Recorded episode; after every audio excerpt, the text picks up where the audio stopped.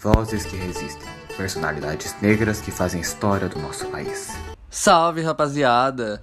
Hoje, neste episódio de Vozes da Resistência, nós vamos conhecer melhor uma mulher, das muitas que deixaram sua marca na história. Vamos conhecer a incrível e importante Erika Hilton. Negra, periférica e a primeira mulher transgênero a ser eleita para a Câmara Municipal Paulistana, com mais de 50 mil votos. Atualmente é a vereadora da cidade de São Paulo e foi a mulher mais votada em 2020 em todo o Brasil. Conquistou um mandato coletivo pela bancada ativista, o primeiro da história do país, junto com mais oito colegas. Também é a mais votada no PCO, que é o Partido Socialismo e Liberdade. É uma ativista dos direitos humanos, na luta por equidade para a população negra, no combate à discriminação contra a comunidade LGBTQIA, e pela valorização das iniciativas culturais jovens e periféricas. Infelizmente, sabemos que o Brasil ocupa o inglório topo do ranking dos países que mais matam pessoas trans pelo 12º ano consecutivo. Apenas nos primeiros nove meses de 2020, 130 pessoas transexuais foram mortas no Brasil e só até setembro de 2021 foram 350 assassinatos reportados no mundo todo, um aumento de 6% em relação a todo o ano passado. Dessas mortes, 82% aconteceram na América Latina, sendo 43% delas no Brasil. Nesse cenário, a paulistana, que atualmente completa 27 anos, tem uma trajetória muito parecida com a da maioria da população trans do Brasil: rejeição familiar, marginalização, expulsão de casa e prostituição compulsória muito cedo. Nascida em 9 de dezembro de 1992 em Franco da Rocha, Érica cresceu na periferia de Francisco Morato, na região metropolitana de São Paulo. No começo da adolescência, quando a sua expressão de gênero começava a ficar mais forte, foi mandada para viver na casa de tios evangélicos em outra cidade.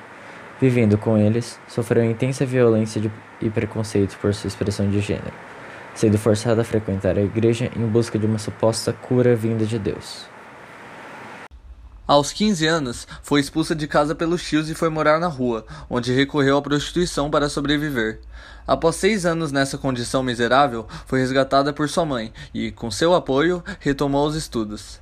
Concluiu o ensino médio e ingressou na Universidade Federal de São Carlos, onde iniciou, sem concluir, os cursos de Pedagogia e Gerontologia e ingressou no movimento estudantil.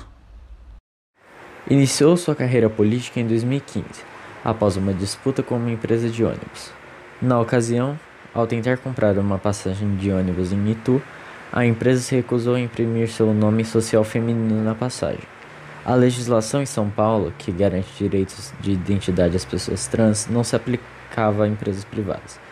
Hilton lançou petições online defendendo o direito de pessoas trans escolherem seus próprios nomes.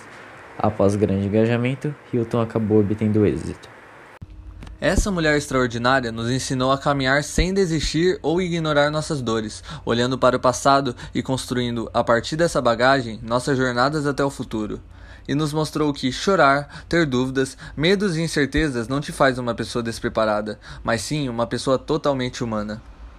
Para a sociedade cisgênera, os sonhos da comunidade trans podem ser lidos como utópicos, mas não é verdade. São em sua essência básicos: direito à educação, à saúde, à moradia, direito à vida e ao amor.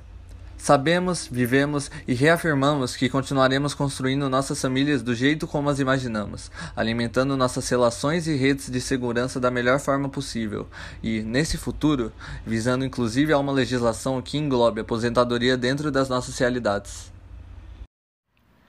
Nós somos a ponta de um iceberg de luta, de ascensão, de abertura de caminhos. Só estou onde estou graças às mulheres e homens que vieram antes de mim que lutaram, morreram e abriram possibilidades, disse Erika Hilton em uma entrevista.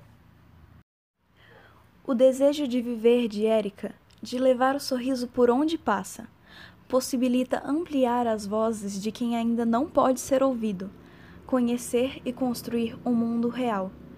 Um mundo no qual todas as pessoas, independente do lugar de onde vieram, de sua etnia, sexualidade ou identidade de gênero, tenham a oportunidade de viver como, quando e onde quiserem.